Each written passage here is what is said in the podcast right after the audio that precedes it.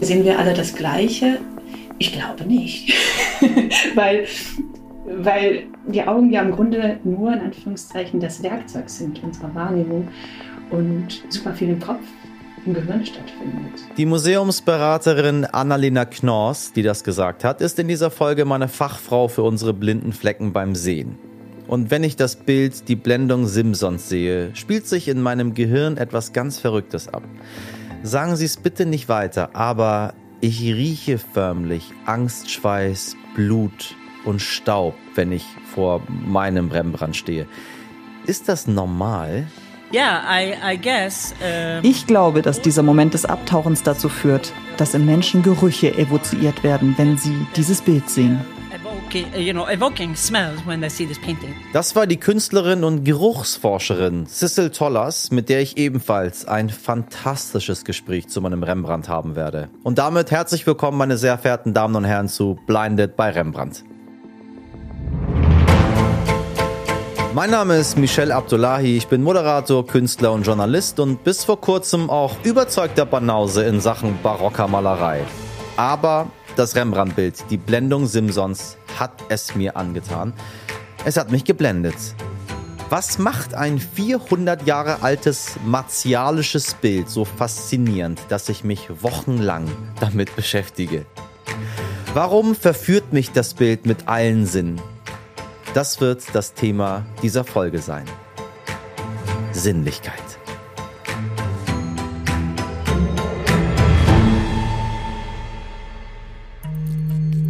Angespannte, schwitzende Männerkörper, Blut, Rüstungen, ein Held, der gerade nach dem Sex erwacht und jäh überwältigt wird.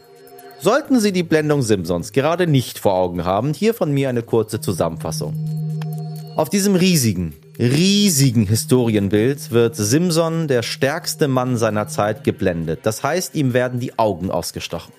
Einer seiner stärksten Sinne, das Sehen, wird ihm genommen. Und wir, die Betrachterinnen und Betrachter, schauen just in diesem Moment dabei zu. Oben links im Bild sehen wir Delila fliehen. Es ist eine schöne, sinnliche Frau, die die Gesichtszüge von Rembrandts Ehefrau Saskia trägt. Diese Delila, Simsons Geliebte, hat ihn erst verführt und ihm dann das Geheimnis seiner Stärke entlockt. Es lag in seinen langen Haaren. Diese langen Locken hat sie ihm dann nachts abgeschnitten Feinde aus dem Nachbarstamm der Philister haben sie dafür bezahlt, um Simson überwältigen zu können. So viel in aller Kürze. Sehen können Sie das Bild in der digitalen Sammlung des Städelmuseums und auf unserer Webseite blindedbyrembrandt.de.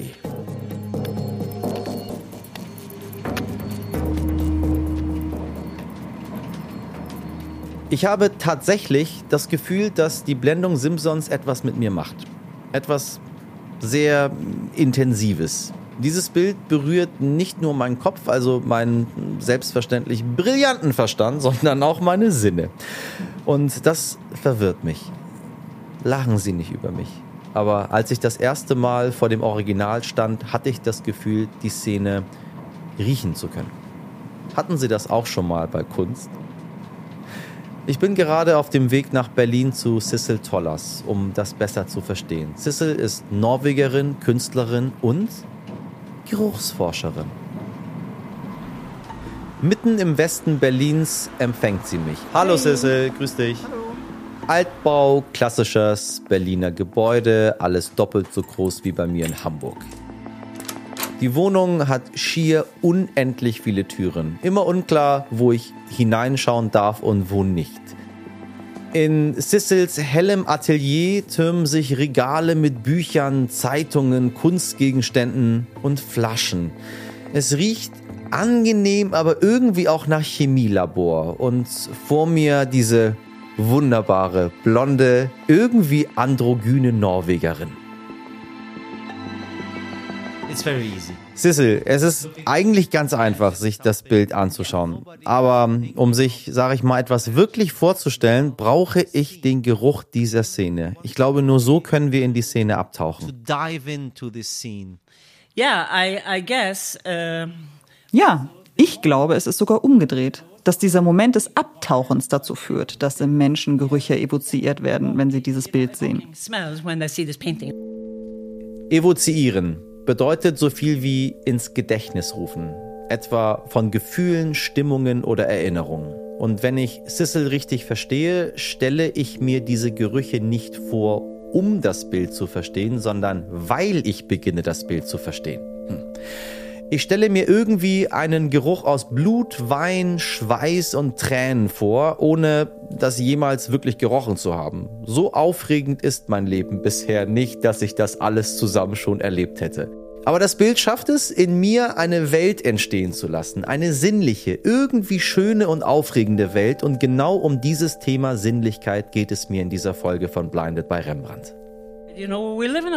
Weißt du, wir leben in einer Welt, die primär davon bestimmt ist, wie Dinge aussehen. Wir schauen uns Bilder an.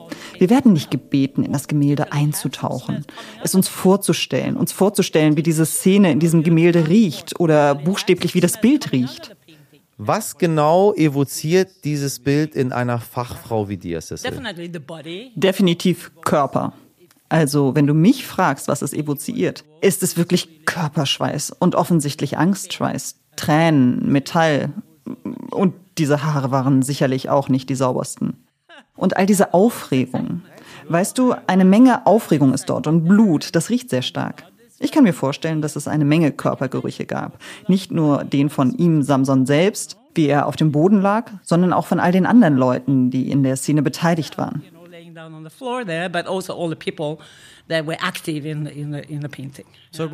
Also du glaubst, es war kein schöner Geruch.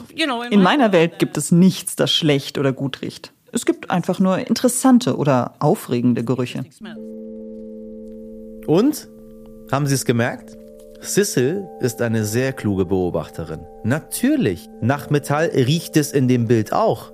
Die Lanze, der Dolch, die Rüstung, all das hat seinen eigenen Duft.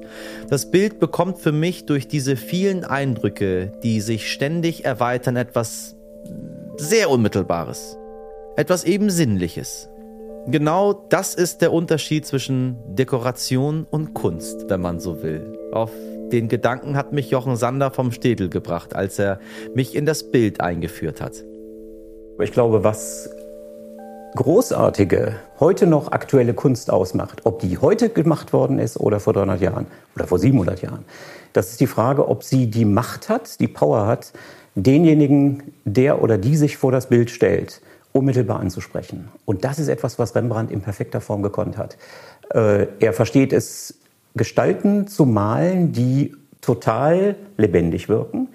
Äh, Figuren zu malen, von denen wir das Gefühl haben, denen könnten wir im Prinzip so auf der Straße begegnen. Und genau das ist es auch, was Sissel sagen will. Zumindest glaube ich das. Wir müssen Bilder mit allen Sinnen erfahren. Wir müssen sie erleben. Dafür braucht es ein Vorwissen und ein bisschen Zeit und Muße. You're asked to man sollte Gemälde neu überdenken. Weißt du, wir werden mit einem erstaunlichen Setup von Schnittstellen und Geräten geboren, die man die Sinne nennt. Und diese Sinne sind dazu da, benutzt zu werden, um die, die Welt, in der wir leben, zu verstehen. Wir können uns nicht nur darauf verlassen, was wir sehen. Wir verlassen uns aber irgendwie immer nur auf die Augen. Dadurch entgehen uns eine Menge wichtiger Informationen. Und ich denke an Covid und die Pandemie. Das war eine Art Übung dafür, zu verstehen, was es bedeutet, ein Mensch zu sein. Wir haben auf einmal viel besser verstanden, wie wichtig es ist, Sinne zu haben und wie wir leiden, wenn wir nicht die Fähigkeit haben, unsere Sinne richtig zu nutzen. Es gab einen Sinnesentzug.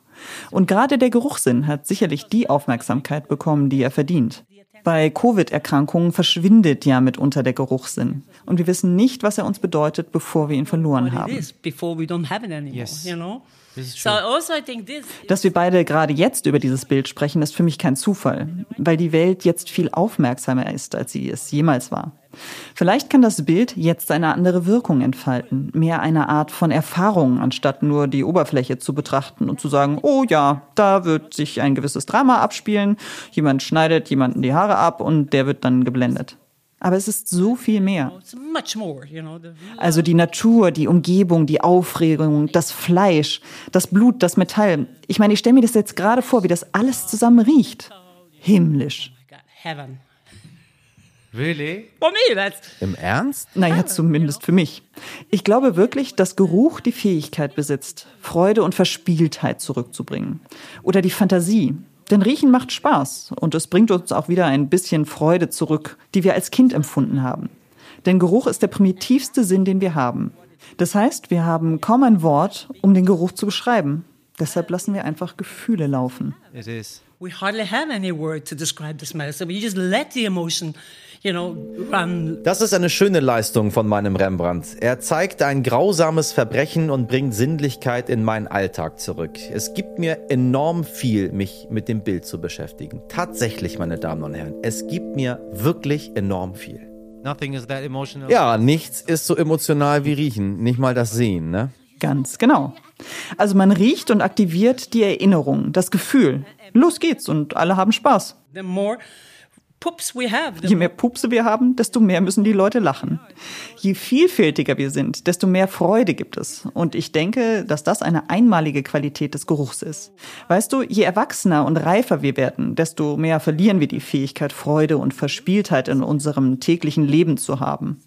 Und unsere Sinne sind dazu da, um uns Freude wieder ins Leben hinzuzufügen. Und genau jetzt ist der Moment da, um das wieder neu zu entdecken. Zumindest versuche ich das zu vermitteln.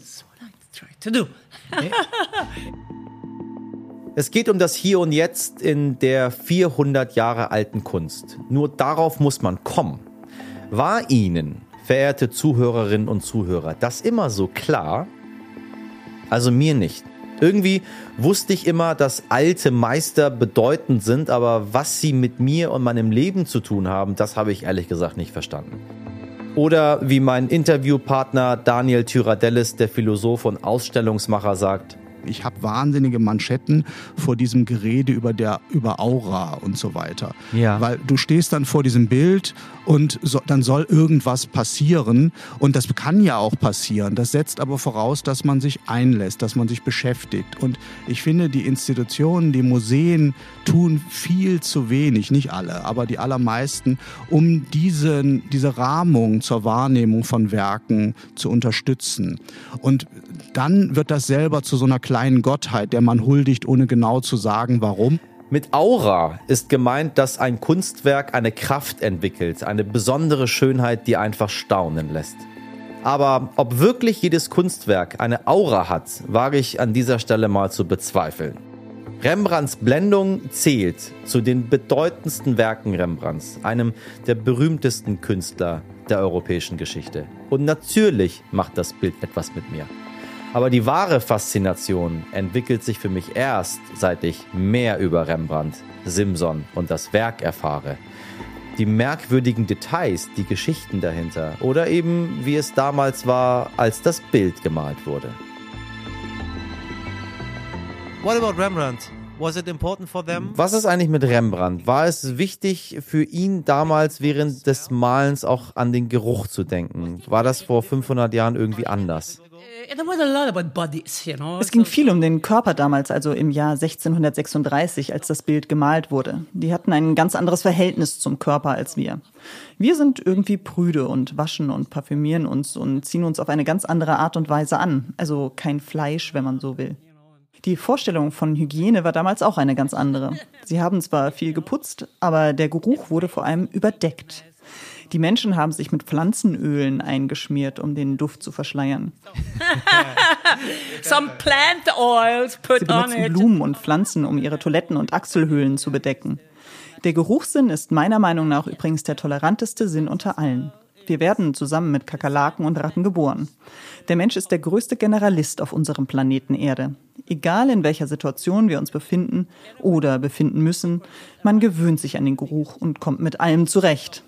Es ist also eine Fähigkeit, die wir haben und es geht ums Überleben. Wenn man im Müll lebt, geht man mit Müll ins Bett und isst den Müll. You live in the garbage, you go to bed with the garbage, you eat the garbage, you know, you, go- you know. You smell like garbage. Und riecht nach Müll. Ja, und es gibt kein Problem damit, verstehst du? Und schau dich heute um. Wir leben in einer Welt, die so sehr desinfiziert ist, dass das nicht mehr gesund ist. Und Covid hat's noch schlimmer gemacht. Wir sind vom Körperlichen so weit entfernt und wir leiden. Zu Rembrandts Zeiten dachten die Menschen in weiten Teilen Europas übrigens, schlechte Gerüche würden Krankheiten übertragen. Deshalb haben sie sich mit wohlriechenden Pflanzen und Ölen eingerieben. Beim Putzen waren die Niederländerinnen und Niederländer allerdings besser als die meisten anderen Europäer. Sie waren für ihre sauberen Böden berühmt. Kein Witz. Man nimmt an, dass diese Hygiene mit der Käseherstellung zusammenhing. Dazu braucht man zumindest einen gewissen Grad an Sauberkeit. Sonst wird es nix. Ja, sag mal, wie riechen wir denn hier? Wie du riechst? Also, ich bin tolerant, keine Angst. Du kannst riechen, wie du willst. Viele Leute kommen hierher und tragen etwas auf, um mich zu provozieren, um mich zu testen, um herauszufinden, ob ich wirklich so tolerant bin. if I'm that tolerant that I, you know, uh, that I, uh, that I. Uh, You're amazing. du bist unglaublich. Deine Kunst ist einfach toll. Je tiefer ich eintauche, desto mehr erkenne ich auf von in dem Bild. Wie sagte doch gleich Jochen Sander aus dem Städel-Museum? Das wirklich Tolle ist, es ist Ihr Erlebnis, jedes einzelnen Betrachters, jeder einzelnen Betrachterin. Äh, jeder erlebt das anders und jeder sieht es anders. Die, die Voraussetzung ist, sich einzulassen und nicht zu sagen, alte Meister, na sowieso, äh, alter Kaffee gehe ich dran vorbei. Sich darauf einlassen, hingucken. Aber das gilt in jeder anderen Lebenssituation genauso. In dem Moment, wo wir uns äh, dem aussetzen, kann es spannend werden. Muss es nicht, aber kann es. In diesem Sinne will ich mich noch einmal einlassen und hingucken. Ich kehre nochmal zurück zu dem Moment, als ich das Original zum ersten Mal gesehen habe. Mitten in der Nacht im Museum. Ein Privileg, wenn man einen Podcast macht. Ich bekomme nach 21 Uhr eine Seitentür aufgeschlossen im spärlich beleuchteten Städel. Anna Huber begleitet mich, Kunsthistorikerin und Kunstvermittlerin und eine Frau, die immer wieder Licht in mein Dunkel bringt. Wir durchschreiten die gigantische Eingangshalle, große Bilder an den Wänden im Obergeschoss wie eine Tapete. Wir gleiten die Treppe hinauf und ich komme mir vor wie Sissy auf dem Weg zum Ball. Marmortreppe, Schieferboden, europäischer Prunk. Nur, dass oben leider keine dekadente Party wartet, sondern nur ein Wachmann in dunkler Uniform, der heute für Anna und mich eine Spätschicht einlegt. Aber ich muss das Bild noch einmal sehen. Denn ich frage mich langsam, was sehe ich eigentlich wirklich auf dem Bild? Und was denke ich mir dazu? Wo spielen meine Sinneswahrnehmung mir und meinem Verstand einen Streich? Vor uns in einem Nebenraum steht noch die Blendung Simsons, bevor das Bild nach Ottawa gegeben wird.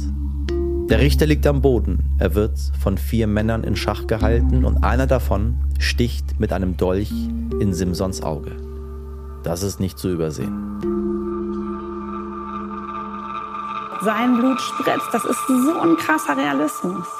Es ist wirklich realistisch, wenn man sich anguckt, wie das Blut rausspritzt. Und wie es rausspritzt, Alter. Und die Träne, guck mal die Träne an. Da. Ja. Ja, dafür braucht man niemanden, der einem das sagt. Sonst denkt man einfach, ähm, das ist ein bisschen kaputt. Oder er hat da einen Klecks gemacht aus Versehen. Aber nee, es ist eine Träne. Ja. Ja, und dann guck mal, was der, der verrückte Rembrandt noch macht. Wenn du in die Augen von dem Soldaten guckst, der diesen Kries, diesen indonesischen Dolch in der Hand hält und der sich, also der diese Gräueltat begeht, der dem in die Augen sticht. Schau dir mal die Augen von dem an, Michel. Und das habe ich nicht gesehen. Die Augen des Soldaten sind nicht da. Rembrandt hat die gar nicht gemalt. Stattdessen sind da zwei dunkle, schwarze Flecken. Das ist grauenvoll gut. Umgesetzt mit. Diese dunklen Löcher, ne? Ja. wie das Blut, Ja. so würde man, äh, der Exorzist Satan, das Voll. Böse, das würde man so darstellen. Das ist so. Dieses, das macht man in Hollywood-Filmen Ja. mit den Augen. Entweder sind sie rot oder sie sind, und noch schlimmer als rot ist, wenn sie schwarz sind, wenn du in, in ein Nichts guckst. Ja. Aber das ist mir, mir ist, das musst du mir helfen. Ich finde, dass der Blick von dem Orientalen mit der Lanze, der ist sehr stark. Das ist ein durchdringender Blick. Der will da was, der macht mir ein bisschen Angst. Und ich finde, das ist gar nicht so weit weg von den groß aufgerissenen Augen von, von Venice Rembrandt selber, der sich dort reingemalt hat. Also Ja. die beiden Augen sind sich nicht unähnlich, Nee. auch von der Größe, von der Form des Augapfels, auch von der, von der Augenfarbe, von allem. Warum macht er das? Ja, weil, also warum macht er das? Du hast es so super beschrieben, ne? dass diese Augen, die weit aufgerissenen, intensiven Augen, die von Rembrandt, der wird ja halb verrückt hier. Ja, also sowohl ja. angesichts der Gräueltat wie angesichts seines Wahnsinnsunterfangens, dieses verrückte Gemälde zu malen und das zu schaffen mit letztem Pinselschlag. Und der, der orientalisiert Dargestellte, der, der guckt halt so intensiv, wie du schon richtig sagst, weil man mit Augen, mit Sehen auch Macht hat, wiederum Kraft ausüben kann. Und es geht in dem Bild ums Sehen und Nichtsehen, ums, um die Fähigkeit zu sehen und das Erblinden. Und das finde ich auch noch so genial an dem Gemälde, dass dieser Moment des, der Gewalt gegen die Augen, das Ausstechen der Augen. Und man kann im Bild nachvollziehen, links scheint das Licht rein. Es gibt diese ganz hellen, ausgeleuchteten Momente in dem Bild. Das Spiegeln der Schere im Licht zum Beispiel. Die lichtdurchfluteten Gewänder der Delila, sehr schön gemalt von Rembrandt. Und dann gibt's hier unten, da, wenn das Augenlicht dann aufhört zu funktionieren, nur noch braune Soße. Und man versteht gar nicht richtig, was da los ist, oder? Michelle, was siehst du da unten? Ich frage mich sowieso, was der ganze Hintergrund ist. Aber du musst wie ein Blinder erstmal mit den Suchen. Augen tasten. Ganz genau. Suchen, tasten, um überhaupt zu erkennen, was das ist. Und dann bleibt das alles schemenhaft. Ne? Aber ja, es ist, das, das ist wie das gemalte Erblinden vom Simson, diese Ecke. Man erkennt kaum was. Es ist auch ganz braun gehalten. Es bleibt alles irgendwie ein, ja, ein Brei, muss ich sagen. Das gemalte Erblinden. Und ich habe es nicht gesehen. Warum nicht? Bin ich unsensibel oder blind dafür? Ich habe das Gefühl, Rembrandt spielt ein bisschen mit mir und meinen Seherwartungen. Er malt ein Bild, in dem ein Mensch sein Augenlicht verliert. Und das Bild blendet mich einerseits mit seinem großen Format, seinem krassen Realismus und seinem Detailreichtum. Und auf der anderen Seite klaffen diese Leerstellen. Und gerade sie machen es so interessant und so spannend für mich. Lasse ich mich von dem Bild blenden, wie Simson sich von der Schönheit Delilas hat blenden lassen. Ich verlasse Anna für eine andere Expertin. Annalena Knoss ist Museumsberaterin und spezialisiert auf unsere blinden Flecken beim Sehen. Frau Knoss, was sehen Sie auf dem Bild? keiner, keiner weiß, worum es geht, nur wir beide wissen es gerade. Die ZuhörerInnen äh, wissen nicht, warum wir lachen. Das stimmt. Ja, sehr schöne und offene und offensive Frage. Ähm, wir sprechen ja über ein Bild. Ähm, ja, wir sprechen über ein Bild und ich kann nicht sehen. Ähm, und ähm, das passt auf den ersten Blick vielleicht nicht so richtig zusammen. Mm, Auf den zweiten Blick gibt es da, glaube ich, aber doch einige Verbindungen. Und ähm, wenn Sie mich fragen, was ich auf dem Bild sehe, dann ähm, bildet sich das ganz, ganz stark bei mir im, im Kopf zusammen und äh, Ja. basiert auch auf Beschreibungen, die ich mir ähm, habe geben lassen von Dritten. Ja. Sehen wir alle das Gleiche? Oder wo, wo findet Kunst statt? Ist es, findet das in mir statt oder findet das auf der, auf der Leinwand statt? Wel welche Sinne sind überhaupt relevant, um so eine Kunsterfahrung zu machen? Ja, das ist eine spannende Frage. Sehen wir alle das Gleiche? Ich glaube nicht.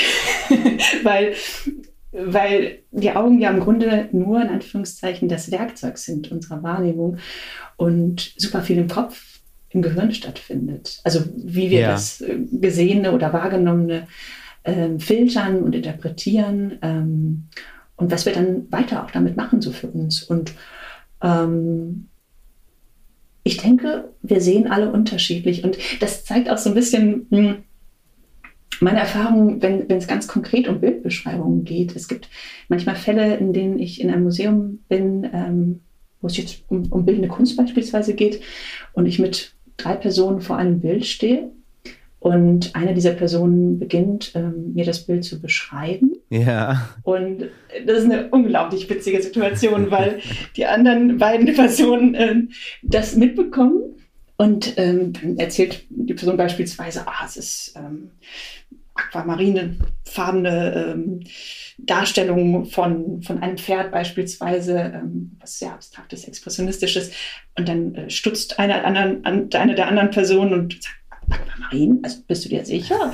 ähm, und dann ist man sofort im Gespräch und ähm, das, das ist sehr, sehr spannend. Oder wenn, wenn ich mit diesen drei Personen einzeln vor dem Bild stehen würde Ja. und äh, die voneinander diese, diese jeweilige Beschreibung nicht mitbekommen würden, dann wäre jede Beschreibung so anders. Sie haben es vermutlich gemerkt. Frau Knorrs kann nicht gut sehen. Sie hat eine fortschreitende Augenkrankheit. Sie ist sehbehindert. Sie berät Museen, wenn es um die Öffnung ihrer Sammlungen geht. Sie ist für mich eine Schlüsselfigur, wenn es um meine Sinne geht und um das, was ich als Sehender wahrnehme. Sie sagen ja, Bildungshintergrund ist die viel entscheidendere Frage, äh, als die, ob jemand sehen kann oder nicht, wenn es um Verbindung zu Kunst geht. Weil wenn Sie da auch jemand Sehenden haben, der vor so einem Bild steht, das kann sein, dass der Mensch da gar nichts drin sieht. Was trennt, was verbindet die Menschen? Also ich würde vielleicht noch ein bisschen zurückrudern und sagen, ähm, es ist nicht, nicht nur der Bildungshintergrund zwingend, ähm, sondern mh, auch ein, ein, ein gewisses Interesse für, für die Kunst. Ähm, Ja. Und ich würde mir wünschen, dass es dann nicht so sehr mit dem Bildungshintergrund zusammenhängt. Das tut es natürlich oft, weil, weil jetzt an, an diesem Beispiel ähm, von der Blendung Simpsons, es ist schon so, dass ich diesen, diesen Kontext aus meiner Sicht brauche oder ich, vielleicht brauche ich ihn nicht zwingend, aber er eröffnet mir nochmal ganz andere Räume. Absolut, absolut.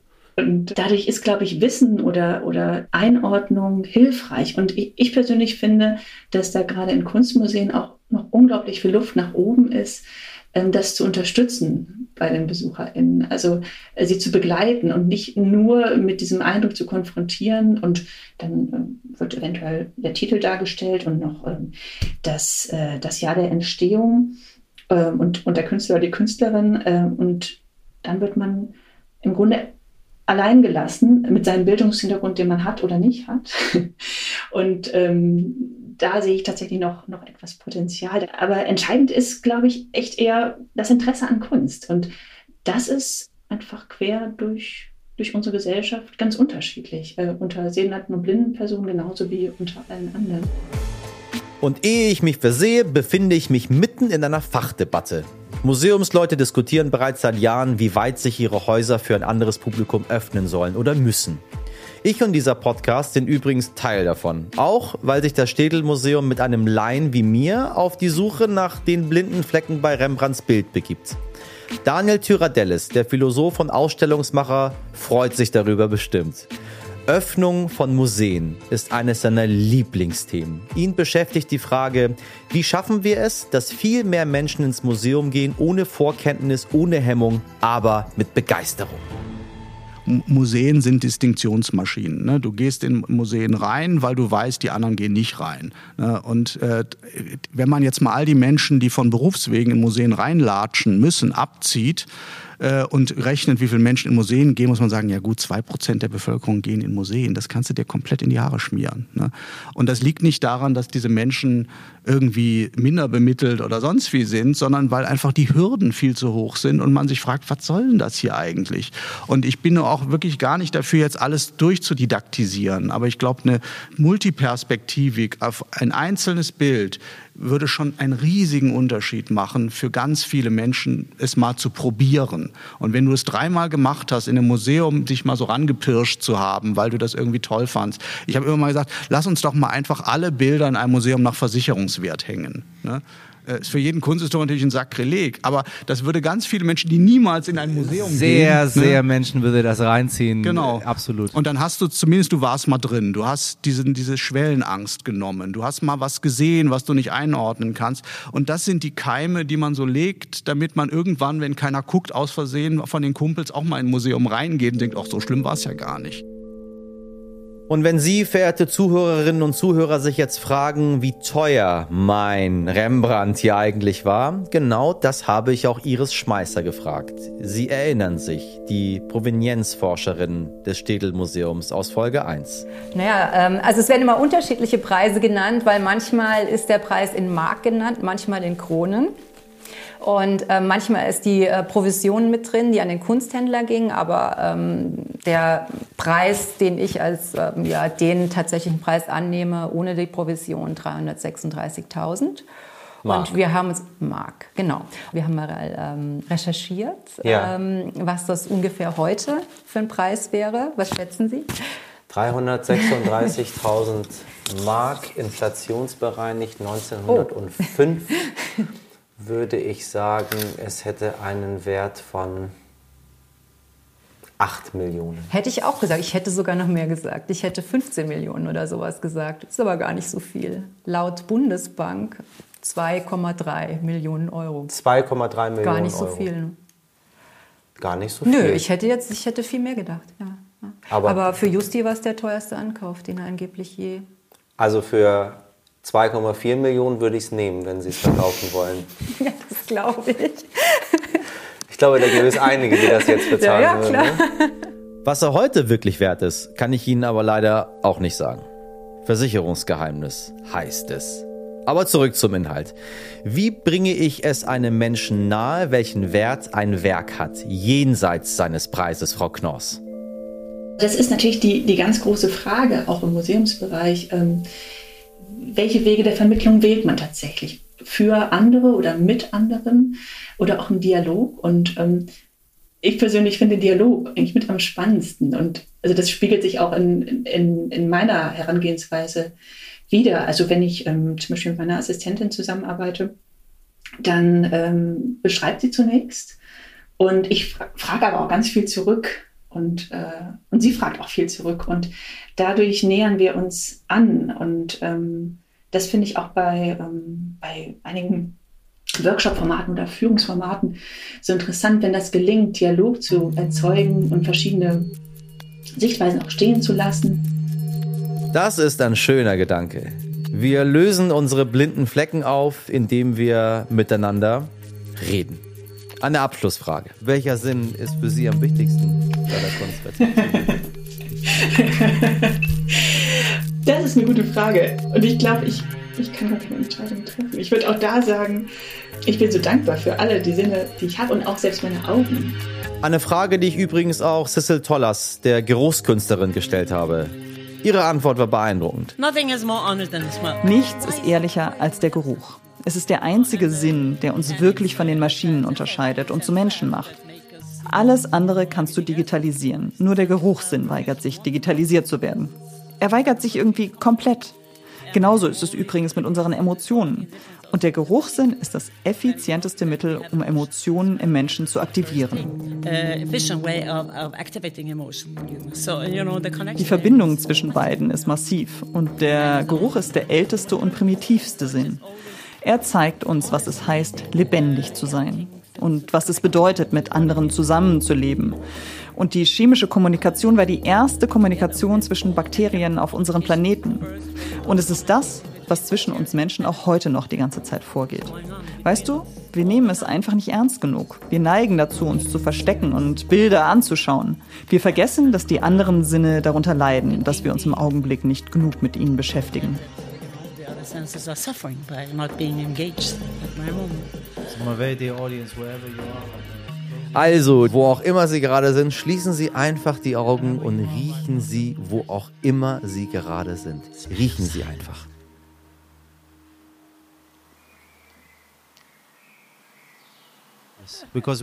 Das machen wir hier jetzt auch und äh, danke, dass wir bei dir sein durften. You're welcome. Cheers. Die Blendung Simsons ist ein Bild, das wir mit allen Sinnen erleben können oder vielleicht sogar müssen. Und warum eigentlich genau eine Blendung? Was ist das Schlimme daran? Der Kontrollverlust? Und warum schaue ich so fasziniert bei der Tat zu?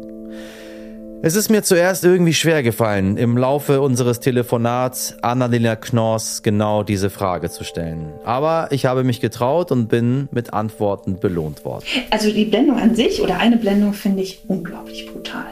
Also äh, es gibt natürlich viele, äh, es ist einfach eine Folter oder eine, eine Gewaltanwendung oder also es ist, es ist furchtbar. Und, ähm, mm, und was sehr plötzliches. Also auch selbst wenn man das überlebt, ähm, dann sieht man plötzlich nicht mehr. Also von wahrscheinlich 100 auf 0.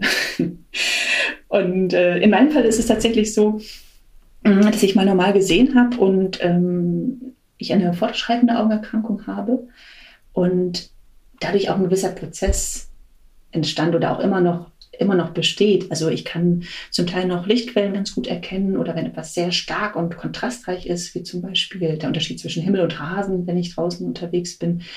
Und das hilft noch enorm auch bei der, bei der Orientierung. Und ähm, ich kann mir gut vorstellen, oder das sind, das sind Themen, die oft auch an mich herangetragen werden. Ähm, dass man denkt, es ist dunkel oder es ist wie, als wenn ich die Augen schließe. Und ich kann auch total gut nachvollziehen, dass es, es ist ja im Grunde schwer oder im Grunde gar nicht zu simulieren. Und es ist ein Versuch, ähm, mal die Augen zu schließen. Ähm, aber es ist, also für mich gesprochen, einfach anders. Also das ist, glaube ich, nichts, was, was man oder was ich mir wünsche, ähm, nicht sehen zu können oder schlecht sehen zu können. Das berührt mich vielleicht nicht so sehr an dem Bild, sondern eher diese ja. Brutalität und diese, ja. ähm, also das, das schockt mich regelrecht. Und ähm, ich weiß nicht, wie es Ihnen geht. Also wenn, wenn mir das beschrieben wird, ich, ich krümme mich fast körperlich zusammen. Diese Blendung zu sehen, diesem Gewaltakt beizuwohnen, tut also nicht nur mir geradezu körperlich weh. Aber was heißt das eigentlich, in eine solche Situation zu geraten, in der man sich nicht mehr wehren kann? Ah, diese Position.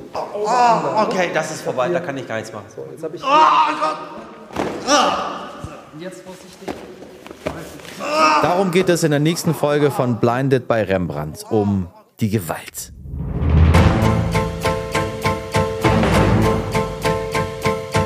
Blinded bei Rembrandt ist eine Podcast-Serie des Städel Museums in Zusammenarbeit mit Telemichel. Moderation und Redaktion Michelle Abdullahi und Janina Kalle. Idee und Konzept Städel Museum. Recherche und Redaktion Franziska von Plocki und Anna Huber Städel Museum. Dramaturgie Kai Sieverding und Florian Kuhn. Musik Wolfram Gruß. Ton und Technik Jan-Nikolas Vogt und Kai Sieverding. Produktion Telemichel.